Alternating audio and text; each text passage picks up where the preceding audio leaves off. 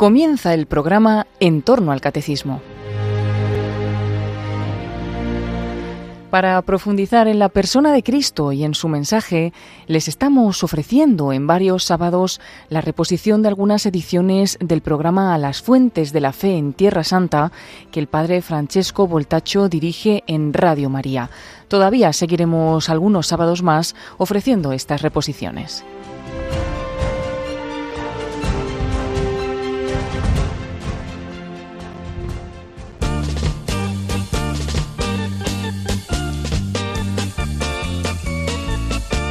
שישו ושמחו בשמחת תורה, ותנו כבוד לתורה.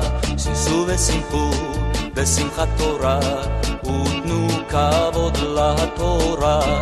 שישו ושמחו בשמחת תורה, ותנו כבוד לתורה. שישו ושמחו בשמחת תורה, ותנו כבוד לתורה.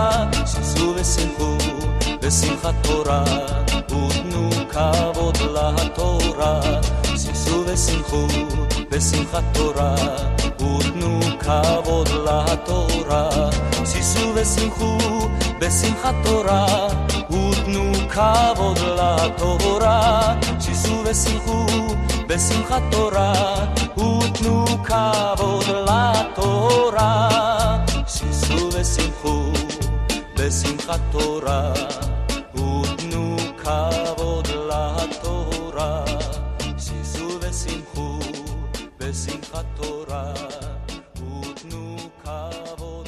Queridos amigos de Radio María, hola a todos, Shalom Lekulechem, Salam il al. En el último episodio empezamos a hablar de algunas líneas fundamentales sobre la interpretación de la Biblia, de la hermenéutica bíblica, o sea, de la interpretación de la Sagrada Escritura. Hemos uh, subrayado la importancia de una sana interpretación bíblica, porque como dice el Concilio Vaticano II, la Sagrada Escritura es como el alma de la teología, entonces cuando se enferma, por decirlo así, la interpretación de la Biblia, automáticamente esto es causa de varios errores eh, también en la teología, en la doctrina. Y hemos dicho como el Concilio Vaticano II, entre todos los méritos, eh, hubo el mérito de poner la palabra de Dios al centro de la fe, en el centro de la fe, de la liturgia, de nuestra vida cristiana, porque la Biblia debe ser la esposa del cristiano. Los cristianos debemos llevarla siempre con nosotros, escrutarla todos los días, leerla, meditarla, como decían los padres, rumiarla cada día de nuestra vida. Entonces nos hemos centrado, y hoy seguimos en esto, sobre algunos fundamentos de la exégesis, que es la interpretación de la Sagrada Escritura. Eh, hemos dicho como según los rabinos la Torah posee setenta caras, como se dice en hebreo, setenta panim. ¿En qué sentido? En el sentido que la palabra de Dios es como el vino, tiene 70 gustos, 70 caras, o sea, es una riqueza tan grande, un tesoro inestimable y inagotable que eh, entonces no tiene un sentido unívoco. Hemos dicho como según el Midrash uh, Bemidbar Rabba, el Midrash, el gran Midrash, el libro de los números, el cálculo del número de la palabra vino es 70, por tanto hay 70 caras en la Torah, que es como el vino. Entonces, según los judíos, podemos saborear estos 70 sabores de la Torah. A través de estas 70 caras de la Torah, de la palabra de Dios, podemos encontrarnos con la única cara del Dios único y inefable. Entonces ya en el judaísmo es fundamental la iniciación en las escrituras. Y veremos que esto aún más es fundamental en el cristianismo. Los cristianos de los primeros siglos fueron iniciados en la Sagrada Escritura. Por eso es fundamental tener un camino de fe que nos ayude a entrar en las profundidades de la palabra de Dios. Porque creo que varios de los oyentes de, vosotros eh, hayan tenido esta experiencia de que leer la Biblia algunas veces no es fácil, hay que entrar en, ella, hay que ser iniciado. Entonces, la riqueza de la palabra de Dios no puede ser agotada por ninguna interpretación humana, lo que la, escritura es un tesoro inagotable. Hemos dicho también en el último episodio que más allá del versículo hay una pluriformidad de significados más profundos que el sentido obvio y literal, que es siempre importante el sentido literal, pero la exégesis no se puede detener solamente al sentido literal, hay un sentido más profundo, espiritual, cristológico y no solamente cristológico. Tanto San Jerónimo como Orígenes ponen el ejemplo de la nuez. Dicen que para saborear el fruto de la Sagrada Escritura, para saborear la nuez hay que romper la cáscara. La Escritura es esta fuente inagotable, maravillosa, que brota de la letra, del versículo. Hay pues un más allá del versículo. ¿Qué significa que hay un más allá del versículo? Significa que más allá del versículo hay una persona viva, Dios mismo, que quiere encontrarse con nosotros a través de las sagradas escrituras. Entonces, para los rabinos, el primer pilar de la interpretación de las escrituras y la primera base fundamental de la exégesis es que uno no puede detenerse solo en el sentido literal, sino que hay un más allá del versículo. Hay una enorme riqueza de significados más profundos que el hombre está llamado a escrutar. Pasemos ahora al segundo pilar de la interpretación de la escritura o de la exégesis. Según los rabinos, la Torah salió de la boca de Dios, de modo que en la escritura hay como una contracción de lo infinito en lo finito de las palabras humanas, por así decirlo.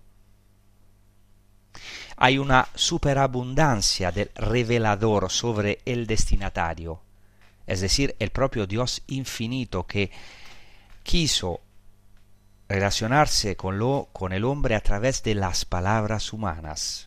Entonces, en una palabra, los rabinos, y a los rabinos y después claramente los padres de la Iglesia, estaban convencidos de la autoridad divina de la Escritura como palabra de Dios. Para ellos la escritura ya estaba inspirada por Dios, por su espíritu de santidad, como se dice en hebreo, Ruach. Ya utilizan este término, espíritu de santidad, espíritu santo, evidentemente no en el sentido personal cristiano como la tercera persona de la Santísima Trinidad, pero ya dicen que la Biblia es inspirada por el Ruach HaKodesh, por el Espíritu de Santidad, y es originada en la mente de Dios, es un discurso divino expresado en un lenguaje humano, y por lo tanto es autoritativa, la máxima autoridad, la autoridad divina en materia de fe y doctrina. Además, como hemos dicho, en el último episodio, ya según los rabinos y después según los padres de la Iglesia, la escritura es perfecta y no puede errar.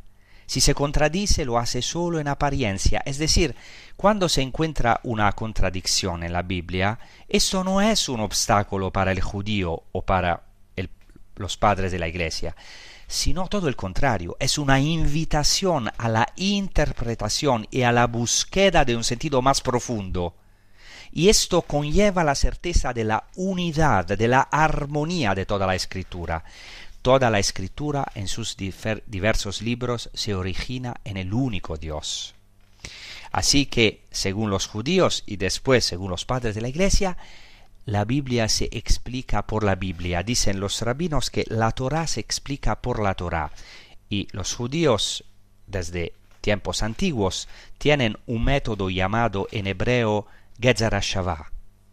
por el cual se comparan dos o más textos de la escritura, se escruta la Biblia comparando varios textos, varios versículos, y mediante esta comparación un pasaje revela su significado más profundo para nuestra existencia, un perfume, como dice Emmanuel Levinas, gran filósofo judío.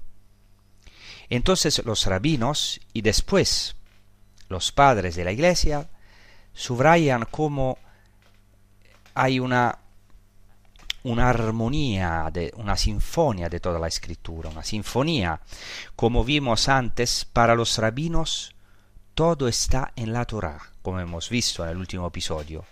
Para los rabinos en la Torah está todo, y lo que no está en la Torah no está en el mundo, porque ya para los rabinos y luego mucho más para nosotros los cristianos hay una continuidad entre la escritura y el pensamiento humano, entre la fe y la razón, entre la creación y la redención.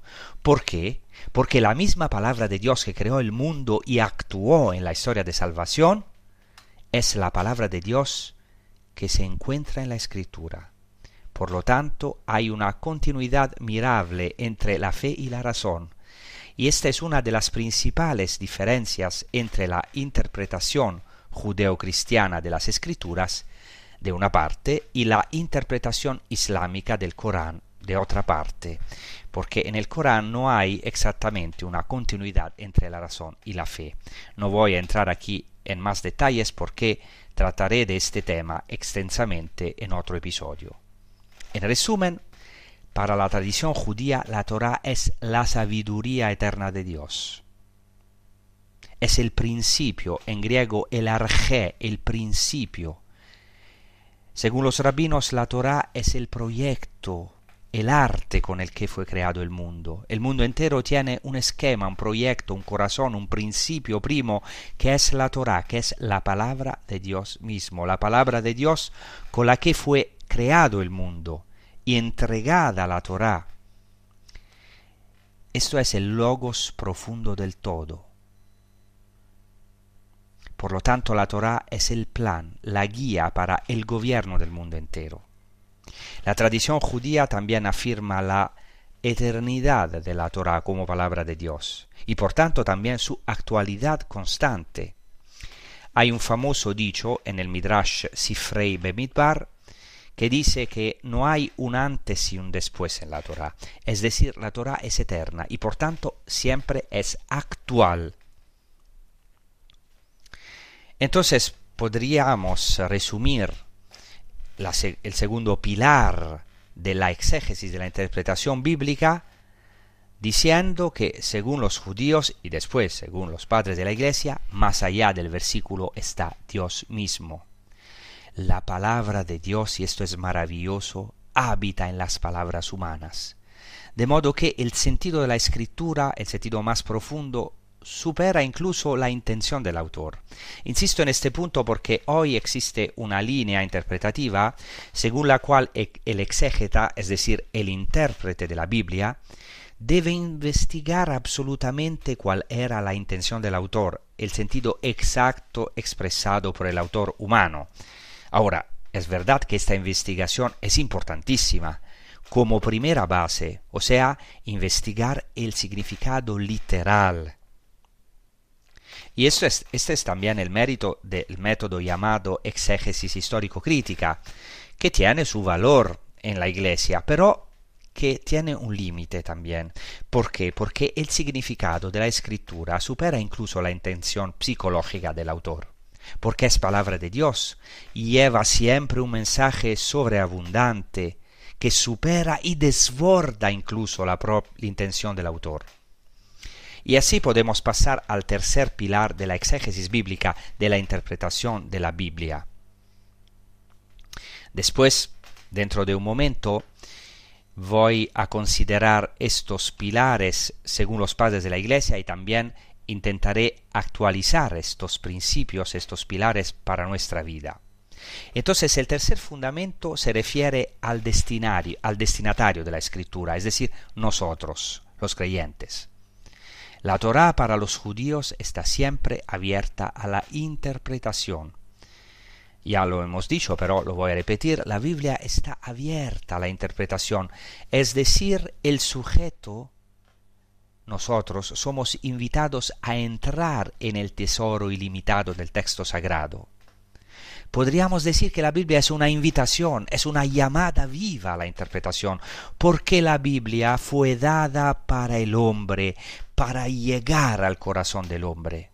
Es decir, que la palabra no es una repetición árida, algo monótono, sino que lo fundamental es que tiende a encarnarse y a cobrar vida en nosotros y especialmente en la asamblea, en la comunidad y en la vida de cada persona. Por eso es fundamental una lectura existencial de la palabra de Dios. La palabra de Dios no fue entregada en primer lugar, la, Sagrada Escritura no fue entregada al hombre en primer lugar para ser estudiada, analizada o peor aún viviseccionada, sino en primer lugar para ser celebrada, para ser vivida y para que se encarne en la vida de cada uno de nosotros. También un gran rabino, el rabbi Abraham Joshua Heschel, decía que eh, el individuo es llamado en el judaísmo a encarnar la Torah, a hasta devenir una Torah encarnada. Así pues podríamos concluir este tercer pilar diciendo que los múltiples significados que son inherentes a la escritura corresponden a las múltiples personas que están llamadas a interpretar, a hacer vivir, a encarnar la palabra. Y esto, por ejemplo, los cristianos lo vemos en los santos. Los santos son la palabra de Dios encarnada. Ya que esta palabra de Dios no es algo lejano o utópico. Eso es muy importante. Hay una línea hoy que parece hacer entender que el cristianismo es utópico. No es así. La palabra de Dios no es algo lejano o utópico, sino algo que puede verdaderamente encarnarse en nosotros y hacer de nosotros lo imposible. Por último, pasemos al cuarto fundamento, según el cual eh, la palabra de Dios nunca está concluida por el receptor de la palabra, porque siempre debe actualizarse y encarnarse, como hemos visto. Pero, a pesar de esto, claro, se establecen también límites. O sea, quiere decir que no se puede encontrar cualquier sentido en la Sagrada Escritura. O sea, no es que cada uno puede interpretar la Sagrada Escritura como él quiere, no. Hay límites, ya según los rabinos. Según los rabinos, estos límites son la tradición y la comunidad de discípulos. Nosotros diríamos el sensus fidei, es decir, el sentido de fe, eh, o sea, se trata de la asamblea de discípulos y de rabinos que deben confirmar la legitimidad de una interpretación. En otras palabras, los rabinos, como después los padres de la Iglesia y como nosotros hoy, estaban convencidos de que sin tradición no hay escritura. De modo que ya según la tradición judía, la sola escritura, o sea, la escritura sin tradición, es inaceptable. No solamente es inaceptable, sino inconcebible. No hay Biblia sin tradición. Eso es importante porque la exégesis liberal, de origen protestante especialmente, ha roto ante todo con la tradición judía al comienzo, sobre todo a empezar con Lutero, y no solo con la tradición patrística y católica, antes de todo ha roto con la tradición judía. Por tanto, la, ya la exégesis judía, la interpretación de las escrituras según los judíos, aunque da importancia al sentido literal, distingue sin separar escritura y tradición. Aquí también encontramos las raíces de la importancia en la enseñanza católica de la tradición. Cristo es la fuente de la revelación, pero es escritura y tradición sin renunciar nunca a la tradición. Escritura y tradición, las fuentes de la revelación. Esto debería ser explorado más a fondo. O sea, esta importancia de la tradición en nuestra fe, que ya tiene sus raíces en el judaísmo ciertamente con varias diferencias que no puedo tratar aquí. En conclusión, el sentido espiritual que hay que encontrar en las escrituras no se deja al subjetivismo, es decir, no es que cada uno pueda decidir por sí mismo el sentido de las escrituras, sino que debe permanecer dentro de los límites, dentro de las coordenadas de la tradición y del pueblo de Dios, según los rabinos, también para nosotros, no hay interpretación de la escritura sin tradición y sin también el magisterio de la iglesia, que es garante de esta tradición viva que, está en la iglesia.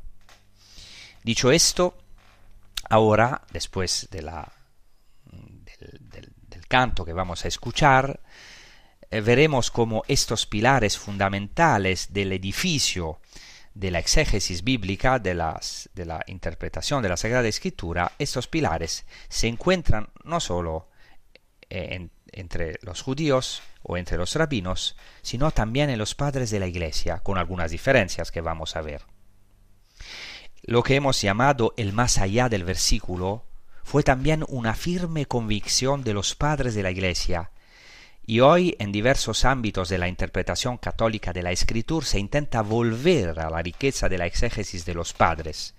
Los padres leían, a la escritura en su conjunto, estaban convencidos de que más allá del versículo bíblico estaba Dios que quiere hablar a la humanidad en cada generación. Por eso ahora vamos a rezar con un canto que se titula El jacal de los pastores de Kiko Argüello donde se dice que Dios nos besa con besos de su boca, claramente es retomado de los cantares de los cantares, según los judíos, los besos de la boca de Dios.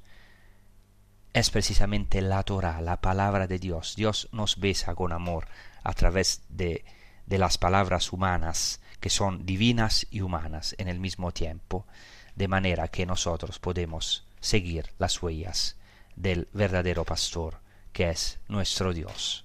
Vamos a rezar con este canto.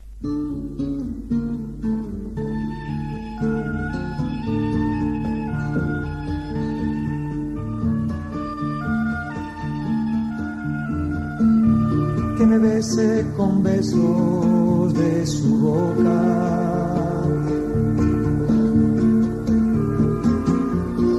Mejores son que el vino tus amores es un cuento que se vierte. Por eso te aman las doncellas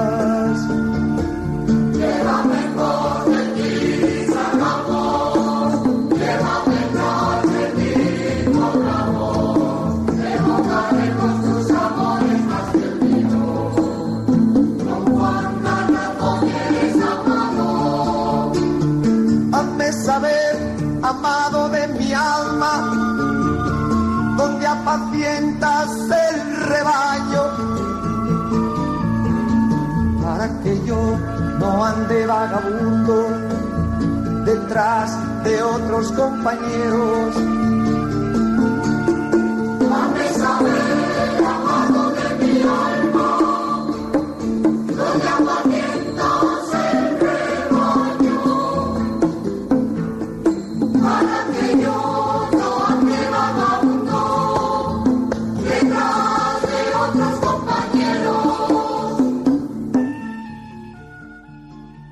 Entonces ahora vamos a ver cómo los padres de la Iglesia también estaban convencidos de estos cuatro pilares de la interpretación bíblica. Con respecto al primer fundamento de que hemos hablado, o sea que los rabinos reconocían la polisemia, o sea la riqueza de significados de la escritura, o sea, estaban convencidos de que la Torah tenía muchas caras, muchos sabores, lo mismo ocurre con los padres de la Iglesia.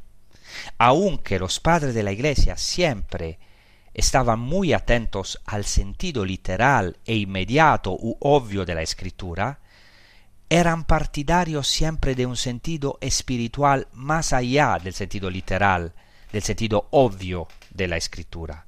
Y aquí podríamos citar a muchos padres de la Iglesia.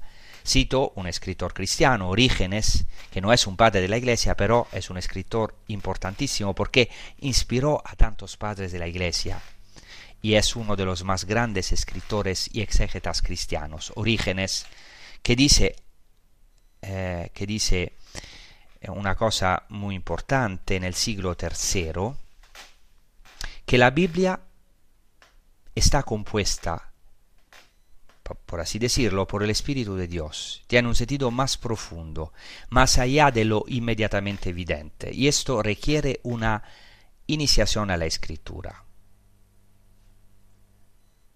Él dice que la razón por la que todos los que hemos mencionado tienen concepciones erróneas, él está hablando de algunos que tienen concepciones erróneas, impias y vulgares de la divinidad, dice así Orígenes, la razón por lo que todos estos tienen concepciones erróneas, impías y vulgares de la divinidad, no proviene de otra cosa de que que de la incapacidad de interpretar espiritualmente la escritura, cuando se acepta solo según el sentido literal.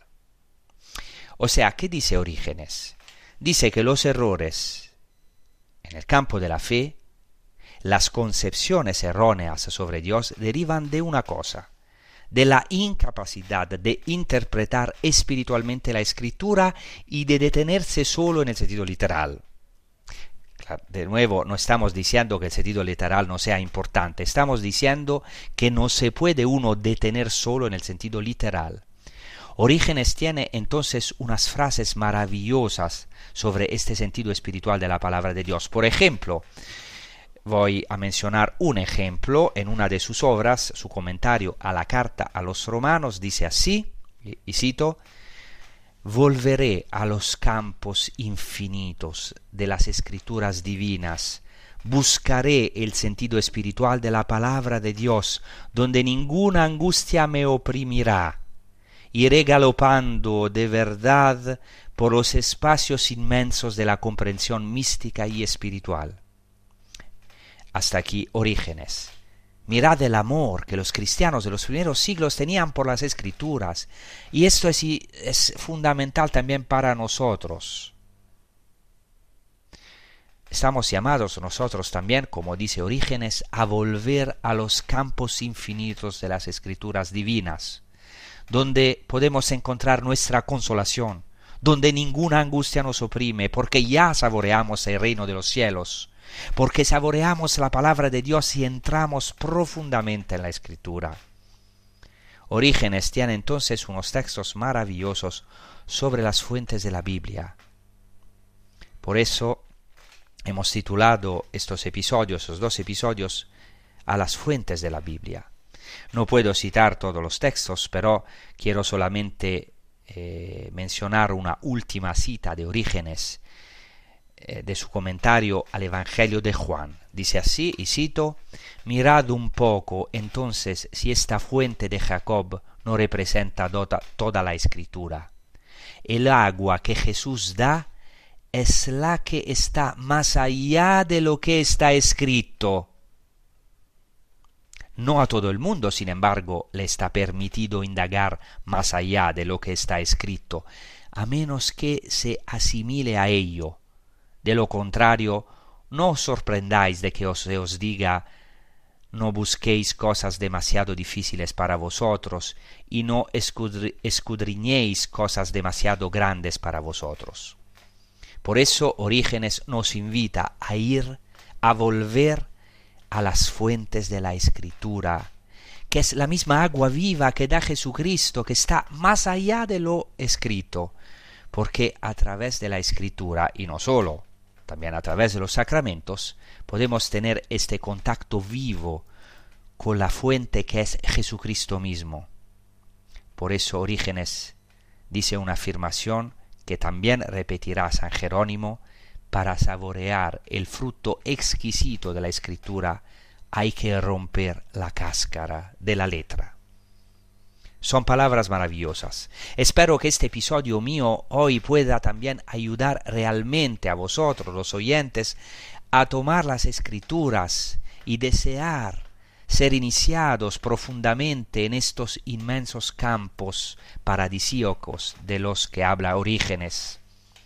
Esos maravillosos campos de las escrituras donde dice Orígenes que quiere galopar.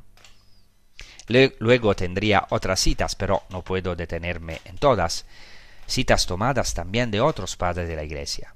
Solo quisiera citar a San Bernardo de Claraval, que es eh, considerado el último de los padres de la Iglesia, que en su comentario al Cantar de los Cantares se basa precisamente en tres principios básicos que hemos encontrado también en los, en los rabinos. Fíjense cómo hay una continuidad entre la hermenéutica rabínica y la hermenéutica patrística, entre la interpretación de los rabinos y la interpretación de los padres de la Iglesia. Esto dice San Bernardo, el primer principio es no descuidar ningún detalle de la letra. El segundo es no dudar en multiplicar los sentidos espirituales. El tercero es que la Biblia está iluminada por la Biblia. Hasta aquí San Bernardo. Pasemos ahora al segundo pilar de la exégesis que hemos visto con los rabinos. Tanto para los padres de la Iglesia como para los rabinos, la escritura tiene como autor al mismo Dios. La escritura es todo un discurso divino. Puesto que la Biblia procede del único Dios, en toda la escritura hay una profunda unidad, una gran armonía. La escritura es perfecta. Según los padres de la Iglesia, no contiene errores ni contradicciones, salvo en apariencia. Y también los padres de la Iglesia, como hemos visto, estaban convencidos del principio de que la escritura se explica por la escritura porque detrás de la escritura está Dios mismo, está su logos, que es Jesucristo mismo, el logos, el verbo hecho carne. En cuanto al tercer pilar, también los padres de la Iglesia subrayaron que la Sagrada Escritura es una carta escrita por Dios a las criaturas, es una carta del amor de Dios, se dirige a los hombres de todos los tiempos. Es decir, el hombre está llamado a acoger la Sagrada Escritura, a captar la palabra, a interpretarla, a ponerla en práctica y finalmente a encarnarla en su vida antes de todo escucharla, porque es fundamental la escucha de la palabra, y después encarnarla. Y esto explica el famoso dicho de San Gregorio Magno, en latín dice scriptura crescit cum legente, es decir, la Sagrada Escritura crece con quien la lee. Es algo que puede parecer escandaloso, ¿cómo es posible que la Sagrada Escritura crezca ya es perfecta, ¿cómo puede crecer más? Sin embargo, San Gregorio Magno dice Scriptura crescit cum legente. La Sagrada Escritura crece con quien la lee. Es decir, es tan importante esta escucha y acogida por parte del hombre que la escritura crece con quien la lee. ¿Por qué? Porque toda la palabra de Dios, toda la escritura tiene un fin, encarnarse en la vida concreta, hacerse carne en nosotros.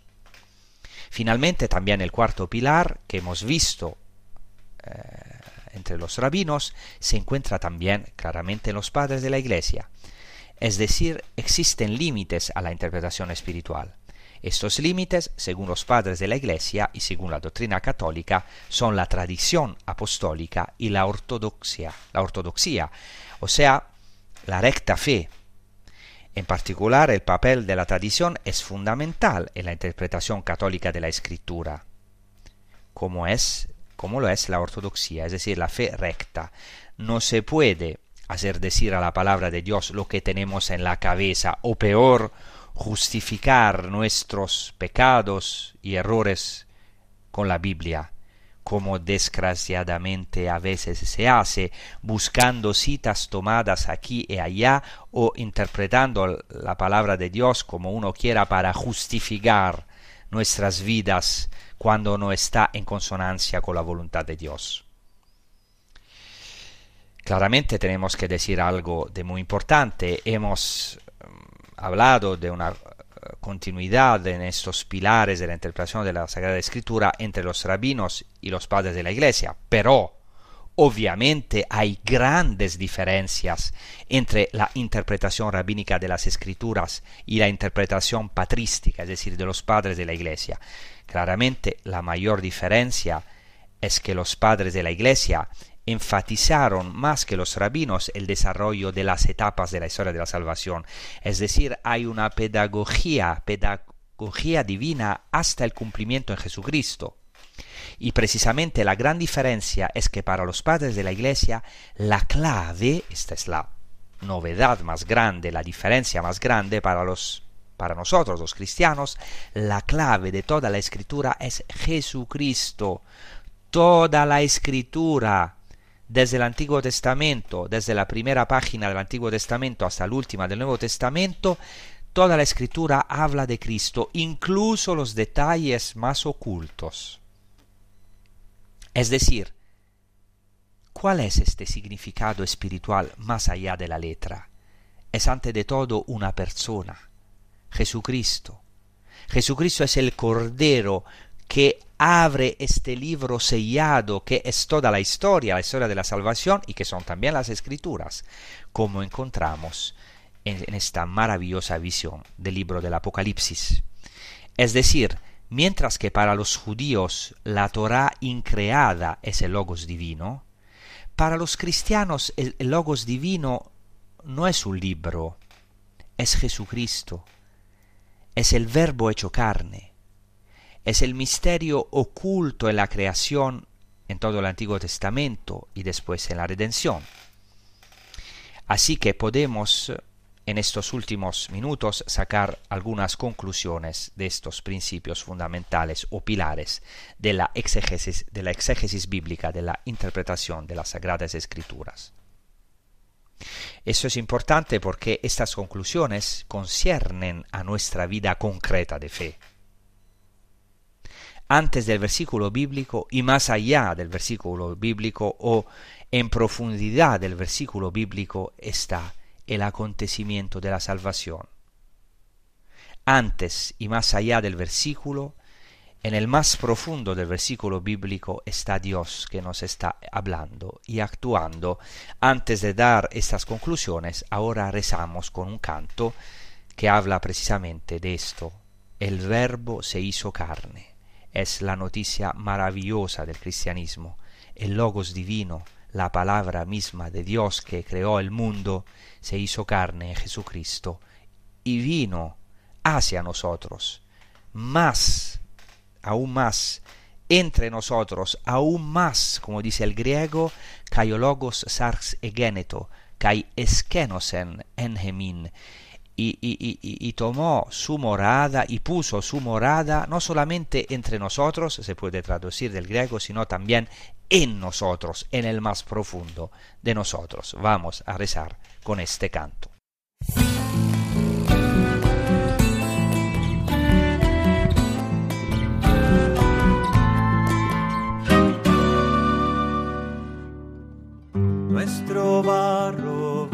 Luminoso nuestra carne canta estremecida, nuestra historia no es irreparable, nuestra muerte no es definitiva. El verbo se hizo carne y puso su morada entre nosotros, Jesús Señor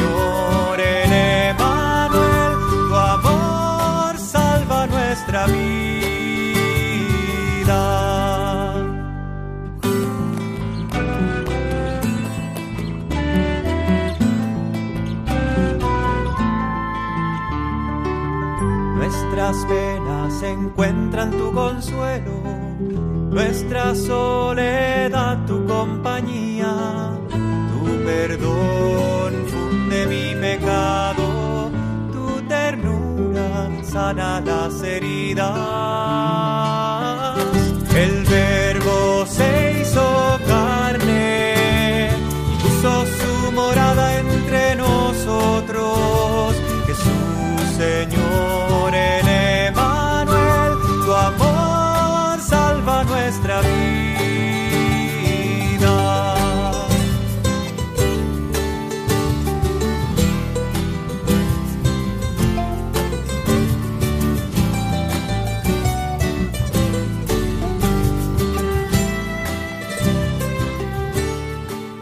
Entonces, para concluir, hay que decir una cosa fundamental.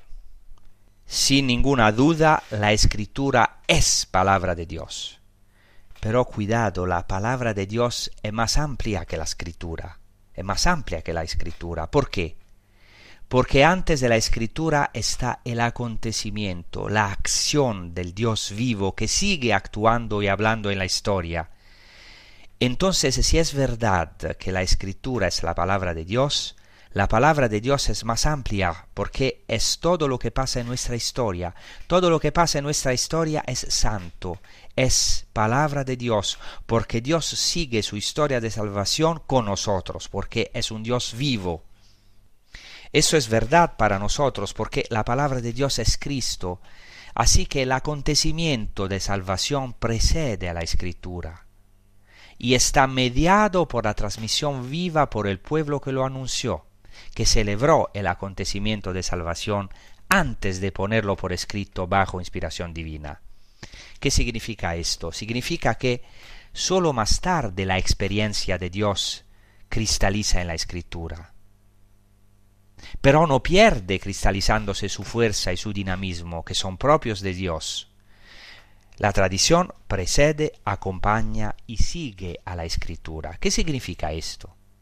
¿Qué significa que la tradición precede, acompaña y sigue a la escritura?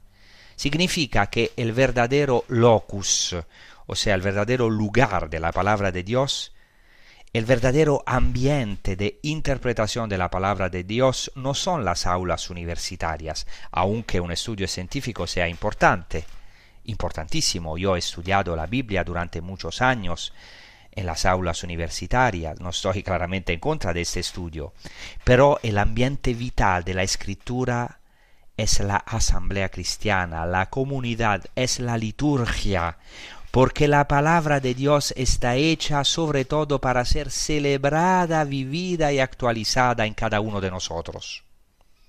En otras palabras, la escritura cobra vida en la asamblea, en la comunidad, porque se dirige al hombre y a la mujer de esta asamblea, porque es la palabra divina que quiere habitar y hacerse carne en cada uno de nosotros, por lo que el texto bíblico no debe ser tratado como un cadáver al que hay que viviseccionar, sino que es una realidad viva, que tiene que ser acogida, actualizada, celebrada, transmitida en la fe de un pueblo y que cobra vida en este pueblo, en esta comunidad de fe. Hoy es indispensable volver a este enfoque querigmático y sacramental de la escritura, porque la escritura nos fue dada en primer lugar para ser proclamada, transmitida, vivida, y aquí la tradición, la transmisión viva de la palabra. La palabra debe ser celebrada en la liturgia, y sobre todo vivida y practicada. Esto explica por qué en la historia de la Iglesia tantos padres y tantos santos tuvieron un profundo amor por la palabra de Dios. La aprendieron de memoria, la meditaron, para que invadiera todo el hombre y se encarnara en él. Esto me parece importante también hoy para la exégesis, para la teología y para nuestra vida cristiana, no podemos detenernos en la univocidad, en la búsqueda espasmódica de la intención del autor o del mensaje preciso que el autor individual del libro individual habría querido transmitir. En la exégesis, en la interpretación bíblica, no debemos estrechar, sino ensanchar el campo. No debemos detenernos en la certeza de haber encontrado, sino que debemos profundizar más y más más que definir y circunscribir racionalmente, debemos evocar y amar a los significados ocultos de la palabra, dejarnos interpelar por ella y a través de ella por Dios mismo que nos llama hoy a cada uno de nosotros. La escritura, la palabra de Dios, la Biblia, más que ser estudiada como un objeto, debe ser escrutada como un sujeto que quiere hablarnos Dios mismo a través de las letras de la Biblia. Entonces se trata de un diálogo dinámico y vivo con el propio sujeto que es el autor de esta palabra. Dios que nos habla en la Biblia como un todo armónico, como, como hemos dicho, la Biblia se explica, se explica por la Biblia. Es decir, el dinamismo de la palabra es inmenso. La palabra de Dios tiene una fuerza dinámica, una dinamis, en griego una energía, un poder inmenso. Su dinamismo podríamos decir que es el de la Pascua, porque cuando se proclama la palabra de Dios es Dios mismo quien pasa y busca a Adán, a cada hombre en su situación existencial y le pregunta, como se dice en hebreo, Ayeka, ¿dónde estás? ¿Dónde estás hoy? Para los cristianos, este tesoro inagotable de la escritura exige ser escrutado en esta conciencia, en la conciencia de que este tesoro de la escritura solo es revelado por el Cordero que solo puede abrir los siete sellos de este libro. Es decir, es la llave de toda la escritura. La llave de toda la escritura es y será siempre el Cordero. Solo si tenemos este espíritu del Cordero, podemos entrar en las profundidades abismales de las escrituras, porque leemos las escrituras con el mismo espíritu con el que fueron escritas, el espíritu del Cordero. Así como el misterio de Dios solo puede ser desvelado al cristiano por el hecho de que el costado de este Cordero que es Cristo fue abierto con la lanza, a través del velo de la carne de Cristo, se nos ha abierto un camino nuevo y vivo para entrar con plena libertad en el santuario, como dice la carta a los hebreos. Es decir, podemos acceder a Dios mismo y a sus tesoros. En una palabra, Dios está detrás del versículo bíblico, como dice el cantar de los cantares. El amado está, nuestro amado está detrás de nuestro muro. En hebreo se dice, esta palabra muro se dice kotel detrás de nuestro muro, detrás de nuestro cótel. Tenemos que pasar del texto bíblico considerado como una cosa, como una res, se dice en latín, a Dios mismo, es decir, la Biblia es una manifestación personal que Dios hace de sí mismo, como Padre. Entonces espero que este episodio, que a lo mejor puede no haber sido fácil en algunos lugares, que este episodio nos ayude a todos a volver a estas fuentes, volver a beber de estas fuentes. Dicen los rabinos que si un judío deja de escrutar las escrituras durante tres días pone en peligro su salvación. Y es muy triste ver cómo los judíos religiosos tienen siempre en sus manos los textos de la tradición y las escrituras, y que los musulmanes se saben muchas veces el Corán de memoria, y nosotros, a veces los cristianos, descuidamos este inmenso tesoro de la palabra. Entonces, queridos amigos, busquemos este tesoro, amémoslo, volvamos a tomar las escrituras en las manos, volvamos a escuchar la palabra de Dios, ayudémonos recíprocamente a entrar más profundamente en los abismos de estas escrituras, sabiendo que hay que ser iniciado, que como dicen los rabinos, la Biblia es como el vino, si uno bebe el vino por primera vez no le gusta, hay que acostumbrarse a su exquisito sabor. Así que el problema no está en las escrituras, como a veces lamentablemente o hasta superfluamente consideramos, superficialmente consideramos. El problema está en nosotros. Esperemos pues que Dios nos conceda esta profunda afinidad al Espíritu de Cristo. O sea, el Espíritu de Cristo porque ¿qué hace Jesucristo con los dos discípulos de Emaús cuando están tristes y angustiados, cuando se sienten fracasados? Les abre las escrituras y así sus corazones se encienden otra vez. Pidamos también nosotros a Dios que abra para nosotros este fruto exquisito, esta nuez de la letra, para que gustamos el fruto mismo, la nuez exquisita, el fruto maravilloso de la palabra de Dios, que se abra también para nosotros. Pidamos a Dios esta gracia y busquémosla con todas nuestras fuerzas. Dicho esto, os doy la gracia por vuestra atención. Os recuerdo también que se pueden oír, escuchar otra, otra vez cuando quieran estos episodios y los otros eh, de Radio María en el, en el sitio, sitio internet de podcast de Radio María y os deseo una buena prosecución con los programas de Radio María y muchas gracias y hasta la próxima.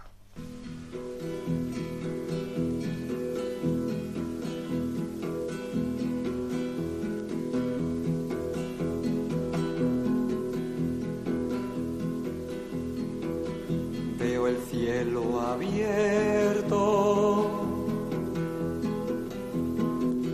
y un caballo blanco.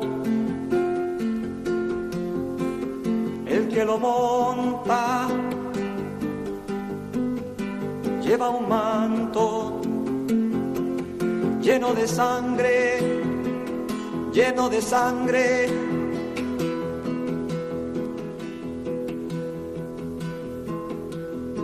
Sus ojos, llamas de fuego, y en su boca hay una espada para herir, para herir ¿Cuál es su nombre? ¿Cuál es su nombre? Su nombre.